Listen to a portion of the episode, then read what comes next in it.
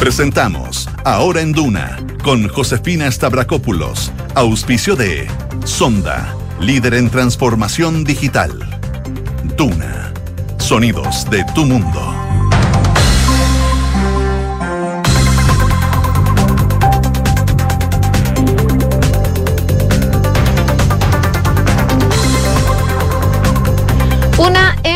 Muy buenas tardes, ¿cómo están ustedes? Bienvenidos a una nueva edición de Ahora en Duna, acá al 89.7. A esta hora en Santiago hay 27 grados ya de temperatura. La máxima va a llegar hasta los 30 el día de hoy, una temperatura que se mantiene por lo menos hasta mañana, porque eh, de ahí en adelante suben las temperaturas hasta los 32 grados, siempre con cielos despejados acá en la capital. Si nos vamos a Viña del Mar y Valparaíso, donde nos pueden escuchar en el 104.1, hay 20 grados a esta hora, la máxima va a llegar hasta los 24 grados.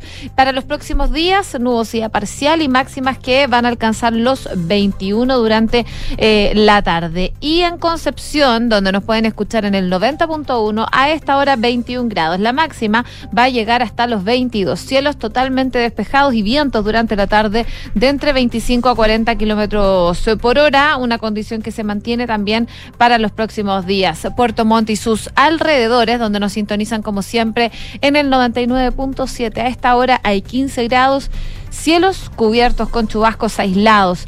17 grados se esperan como máxima. Ya desde mañana nubosidad parcial, sin lluvia y máximas que van a alcanzar los 16 grados de temperatura. De todas maneras, les recuerdo que eh, hoy día, a partir de las 22 horas, se va a dar inicio al corte de agua anunciado por Aguas Andinas. Este corte se va a extender desde la noche del día de hoy hasta las 6 de la mañana del jueves 11 de enero en las comunas de Macul, de Ñuñoa y de San Joaquín. Específicamente, el perímetro afectado estará comprendido entre las calles Santa María, Guillermo Man, Las Encinas, Rodrigo de Araya por el norte, Américo Vespucio por el oriente, Avenida Quilín e Isabel Riquelme por el sur y Avenida Santa Rosa por el poniente. Por supuesto, bien atentos a estas informaciones. Desde Aguas Andinas explicaron que este corte se debe principalmente a la construcción de la nueva autopista AVO 2.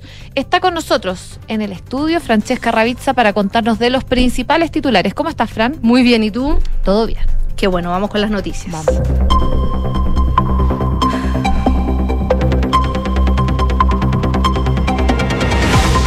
La ministra del Interior, Carolina Toá, confirmó que también asistió a la reunión realizada el año pasado en la casa del exalcalde Pablo Salaquet y descartó que se tratara de una actividad de lobby. La jefa de gabinete explicó que el encuentro tenía como finalidad contar qué está haciendo el gobierno y cuáles son las políticas en materia de seguridad.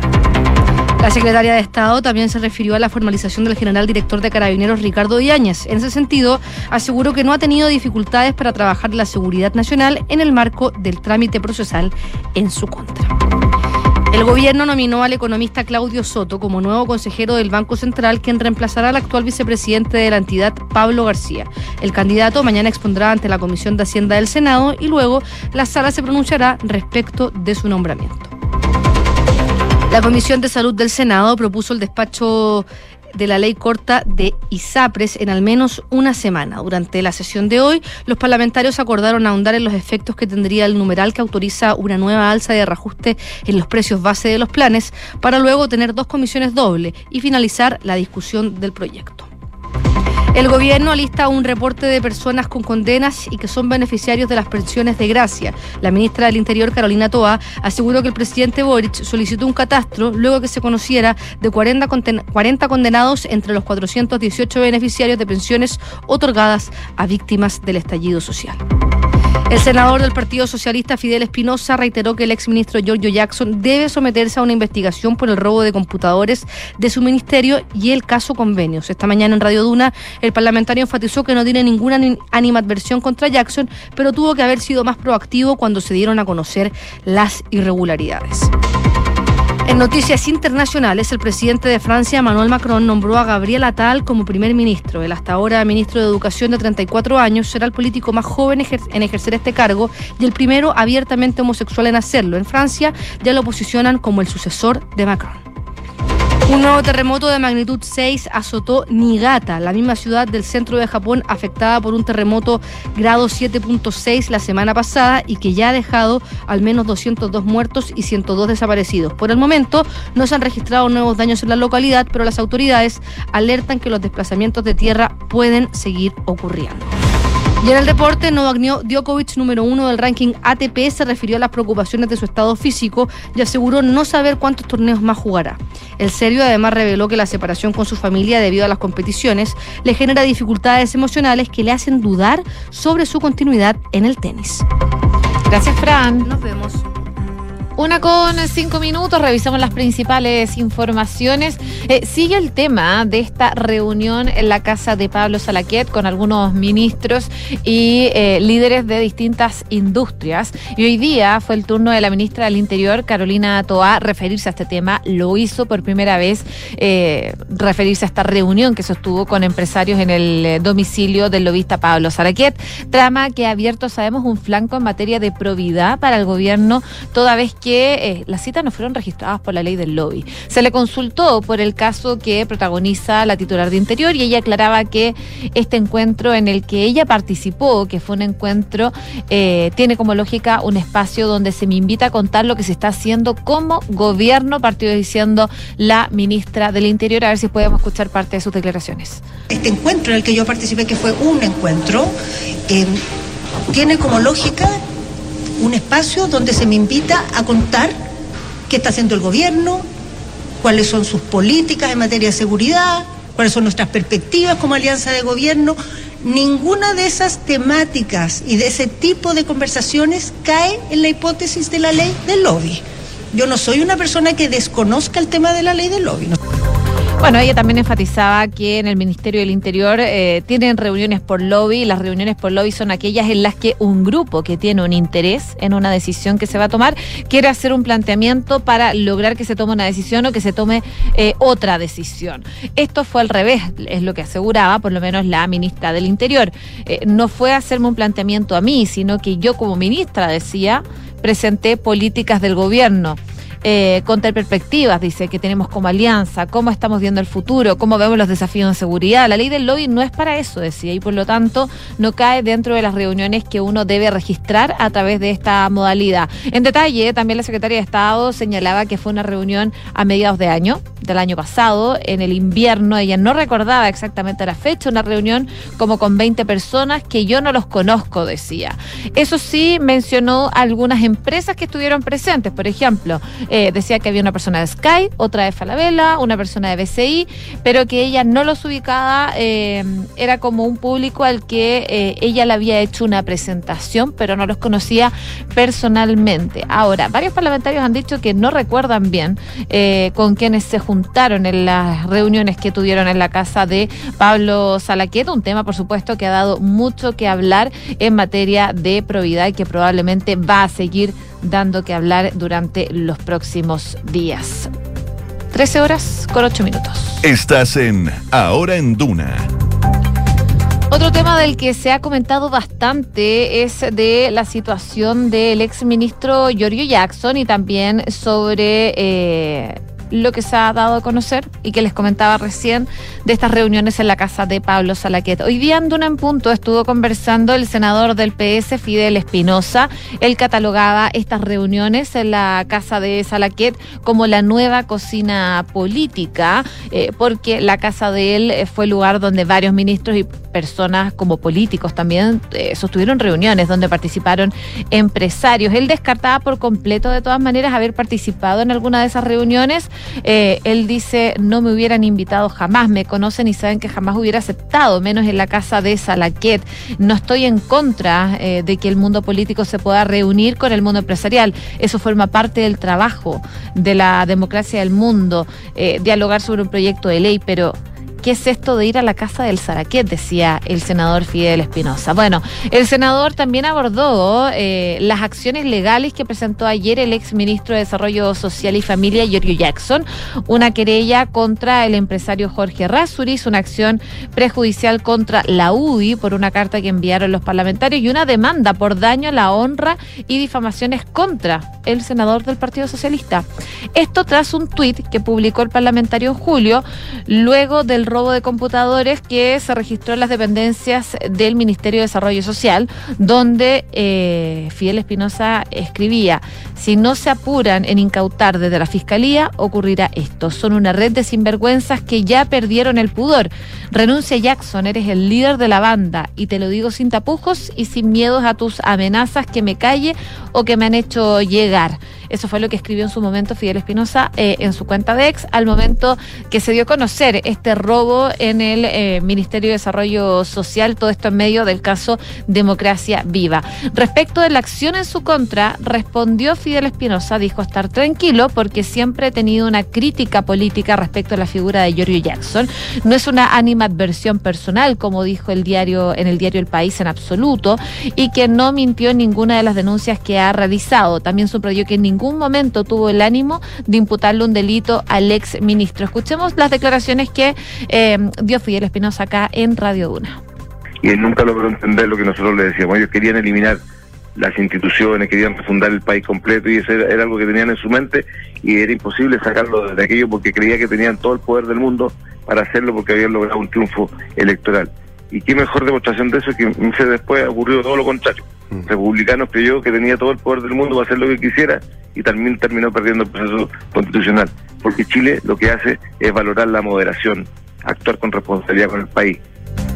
Bueno, la entrevista completa la pueden revisar en duna.cl, pero de todas maneras, eh, el senador Fidel Espinosa aseveraba que no le cree a Giorgio Jackson de que no sabía nada de lo ocurrido con el caso Democracia Viva, y eso significa que no eh, he recalculado, dice, un centímetro de lo que ha dicho, como tampoco le creo, dice, lo del robo de los computadores, pero eso no quiere decir que le esté imputando a él un delito, pudieron haber sido otras personas pero eso lo tiene que determinar una investigación judicial.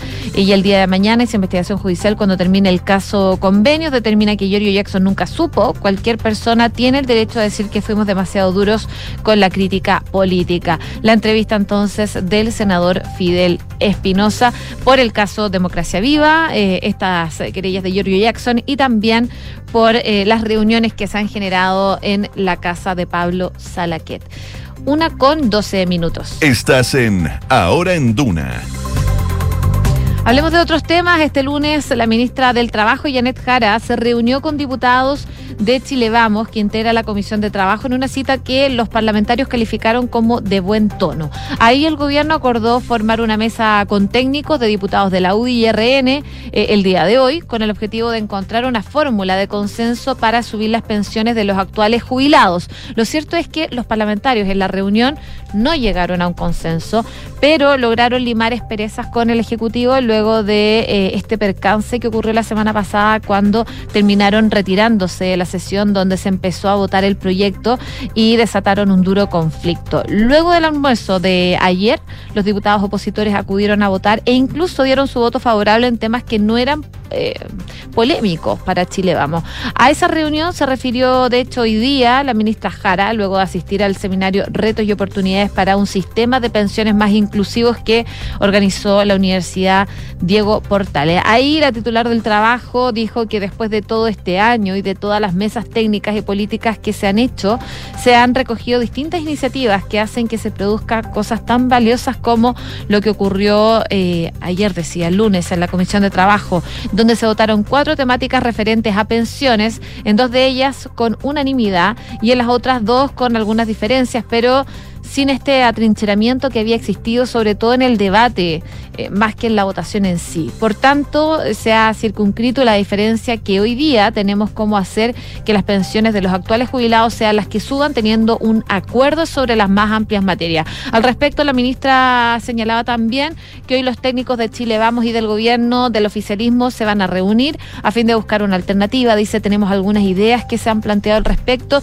y que nos permitan que se pueda subir las pensiones de los actuales jubilados, que es el objetivo principal de esta reforma. Ahora, respecto de esta propuesta de 3% a cuenta individual y 3% al seguro social que han planteado partidos de centro político, la ministra Jara comentaba que en los próximos días va a ser clave la reforma previsional, que han señalado desde un principio que lo importante es que con los beneficios que se aprueben, las pensiones puedan subir. Cada punto que se resta al Seguro Social hace que eso sea más difícil. De hecho, la propuesta que ingresamos dice como ejecutivo, y dado que el 6% completo va a un Seguro Social, no tenía el apoyo suficiente, eh, ya no se va a poder mejorar el bono por hijo y si en definitiva se tiene que optar por otro tipo de eso va a significar que las pensiones van a subir aún menos, es lo que decía la ministra Jara respecto a lo que está ocurriendo con la situación de las pensiones. Una con 15 minutos. Estás en Ahora en Duna. Y en cuanto a las ISAPRES, quedan cinco meses para que se cumpla el plazo fijado por la Corte Suprema para implementar el fallo que mandata a las ISAPRES aplicar la nueva tabla de factores a todos los afiliados y restituir cobros que hayan hecho en exceso.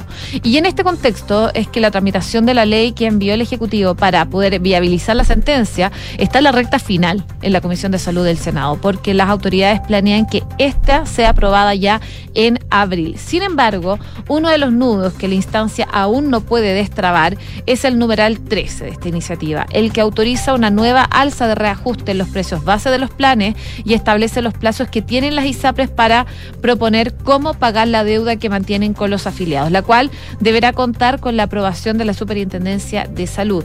Dicha devolución podría tomar incluso hasta 10 años. Y en ese contexto, eh, ayer la Superintendencia de Salud le presentó a los senadores de la comisión un informe financiero con simulaciones de alza de precios base de cada ISAPRE para lograr neutralizar el impacto de la aplicación de los fallos por tabla de factores y por GES, la que podría ir en un rango de 0,2 a 39,4%.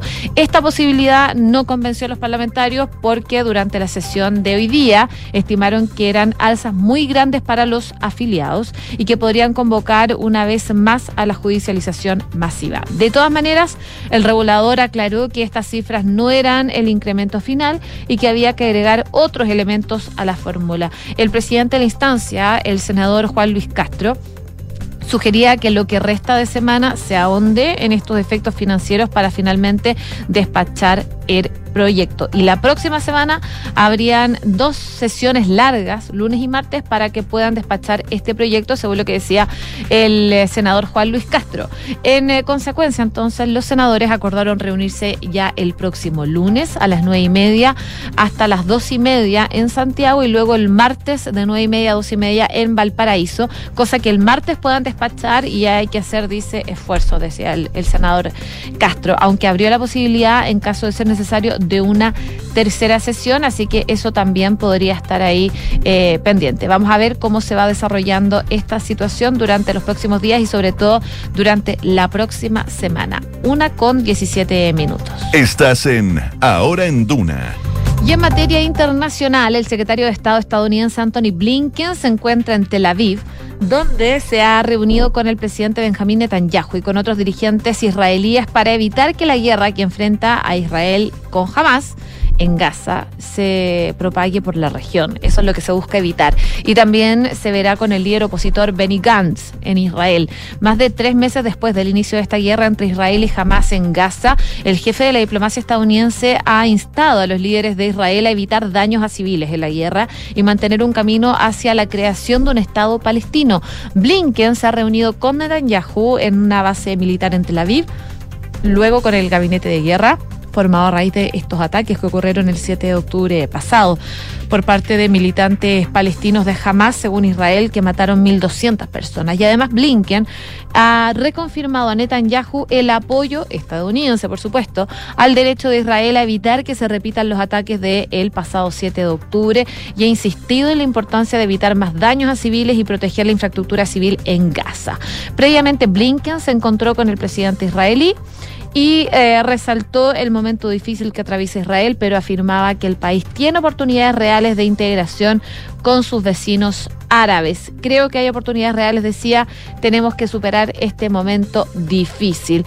Eh, de todas maneras, en Yan Yunis y Rafah, las mayores ciudades del sur del asediado territorio palestino volvieron a ser blanco de intensos bombardeos durante la madrugada, según periodistas de la agencia AFP. Ambas localidades, eh, sabemos, acogen a miles de desplazados. Eh, internos. Desde que comenzó la guerra, el ejército israelí anunció que sus tropas mataron a 40 combatientes islamistas en las últimas 24 horas en el marco de la operación terrestre ampliada que incluyen ataques aéreos en eh, Yan Yunis y también incautaron todo tipo de armas. Desde el comienzo de la guerra, tras el atentado de Hamas el pasado 7 de octubre, se han recrudecido los temores a una propagación del conflicto, con ataques lanzados por otros enemigos de Israel en la región, reunidos en una alianza informal que a grupos proiraníes de Siria, de Irak, del Líbano y también de Yemen. Es parte de lo que está pasando entonces con la situación entre Israel y Hamas. Y nos vamos unos minutos también a Francia porque eh, ya tienen nuevo primer ministro, el que tiene como misión, sabemos, destacar la situación del bloqueo político que vive el gobierno sin mayoría en la Asamblea y con problemas también para aprobar las diferentes reformas. El presidente francés Emmanuel Macron, que mm, reveló ayer del cargo a Elizabeth Bourne, eh, ha nombrado como sustituto al actual titular de Educación, a Gabriela Tal, que se convierte entonces en el primer ministro más joven de la histórica, eh, de la historia, digo, de la República, eh, según ha confirmado el Elicio, y a Tal entró en las mm, últimas horas del lunes, tras días de especulaciones sobre quién podría reemplazar Sarah Bourne. Si el gobierno ha estado dirigido hasta ahora por un tecnócrata de 62 años, el eh, encargado de relanzar el mandato de Macron tiene un perfil radicalmente distinto. Este francés tiene 34 años, es uno de los macronistas más fieles al presidente y el favorito, de hecho, para sucederle. Es considerado una de las grandes promesas de la política francesa, ha sido portavoz del gobierno y ha pasado por la cartera de cuentas públicas hasta que fue nombrado titular de educación en el verano pasado, en la última remodelación que hizo el gobierno francés. El anuncio se ha hecho a finales de esta mañana, tras horas de mucho suspenso y en medio de una situación en tanto bastante surrealista, cuando los líderes políticos ya reaccionaban a un nombramiento que aún no se había confirmado de manera oficial. Aunque a tal partida como favorito, ha despistado el hecho de que seguirá en su agenda normal y participará en una reunión con el ministerio. Bueno, había dudas sobre el alcance de estos cambios, porque el gobierno cuenta hoy con 39 miembros y se especulaba con cambios en otras carteras que se precisarán en los próximos días. Así que finalmente se dio a conocer esto que Emmanuel Macron nombra a Gabriel Attal como nuevo primer ministro francés. A sus 34 años entonces se convierte en el jefe de gobierno más joven de la Quinta República. Una con 22 minutos. Estás en Ahora en Duna. Y nos tenemos que ir, pero antes les cuento que la transformación digital de tu empresa nunca estuvo en mejores manos. En Sonda desarrollan tecnologías que transforman tu negocio y tu vida, innovando e integrando soluciones que potencian y agilizan tus operaciones. Descubre más en sonda.com, Sonda Make It Easy. Por supuesto, los dejamos invitados a seguir en nuestra sintonía y revisar más información y más contenido en duna.cl.